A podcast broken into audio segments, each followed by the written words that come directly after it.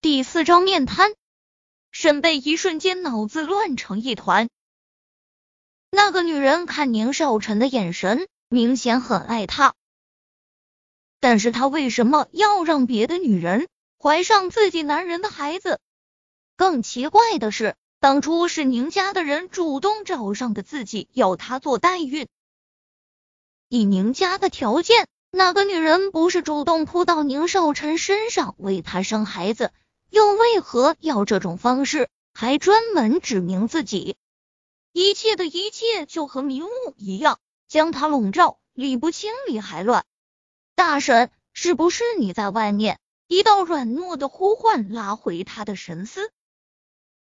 沈贝依定睛一看，这才发现已经站在了小溪的卧室门口。他立马开门进去，就见到床上的小家伙抬着身子，湿漉漉的黑眸看着他。沈贝依的心一柔，上前将礼盒递给他。那你的礼物，我才不要！宁小溪看也不看礼物一眼，嘟嘟嘴，重新躺下。你陪我睡，我没睡着，你不准走。好，你睡着了，我再走。沈贝依将礼盒放在床头柜上，上前给宁小溪掖了一被子，睡吧。要不要我给你读个故事，或者唱个歌？哼，你当我是小孩子吗？才不要呢！宁小溪嘴上拒绝的干脆，心底却是忍不住向往。有妈妈的孩子是不是睡前也都会给他们唱歌讲故事？你不就是小孩吗？我已经五岁了，不是小孩了。见到宁小溪睁眼瞪着自己，沈贝一时笑着调低了灯光的亮度。好好好，你不是小孩了。睡吧，宁小溪重新闭上眼，还不忘叮嘱不准偷偷走掉。我不走。沈贝一温声回复，一边隔着他的被子拍他的胸脯，一边轻柔的哼着摇篮曲。悠扬的曲子在宁静的夜色中响起，满是妈妈的温柔。宁小溪满足的扬起唇角，渐渐入睡。看着孩子的睡颜，沈贝依的眼里再次起了雾气。他吸了吸鼻子，母亲去世后一个多月了，他终于觉得自己活得像个人了，真好。只要能够和儿子在一起，其他都不重要了。而房间里一心扑在宁小溪身上的沈贝依，也就没有见到门口的宁少臣。正透过虚掩的门缝，一脸复杂的看着他。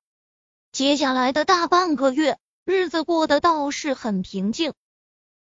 宁小溪刚开始对他各种挑剔和嫌弃，见他不恼也不怒，折腾了几天也没什么劲了。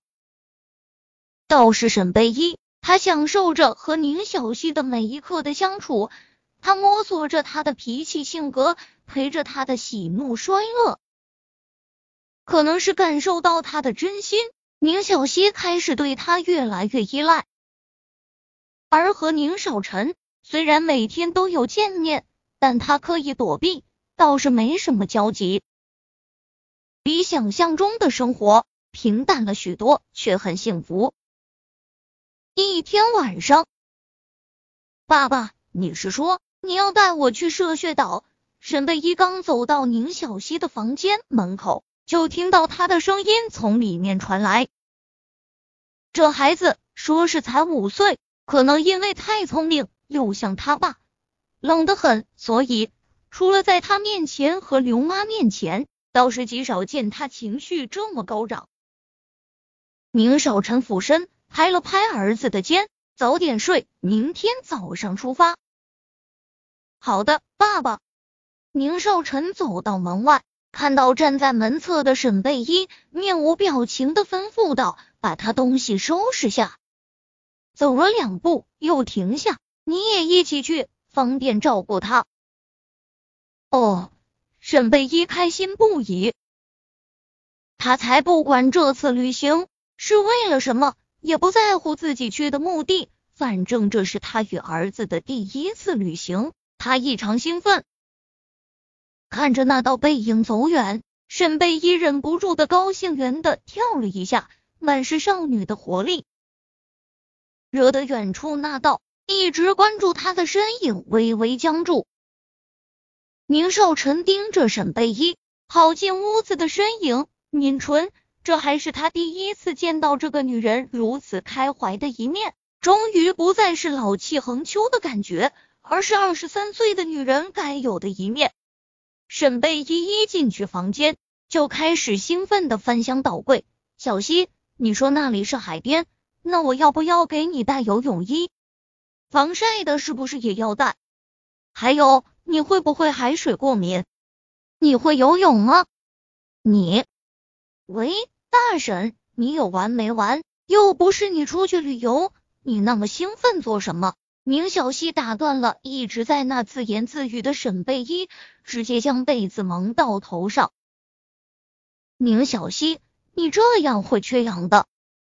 沈贝依上前把他的被子扯下，见他瞪着自己，他在他脸上拧了一下。屁大点的孩子，天天爱生气，小心长大后和你爸一样面瘫。门外。正想过来叮嘱什么的宁少臣，听到这句话后，脸不由得一黑，面瘫。冷沉的两字从身后炸起，沈贝一瞬间汗毛倒竖，转头就对上宁少臣深不见底的黑眸。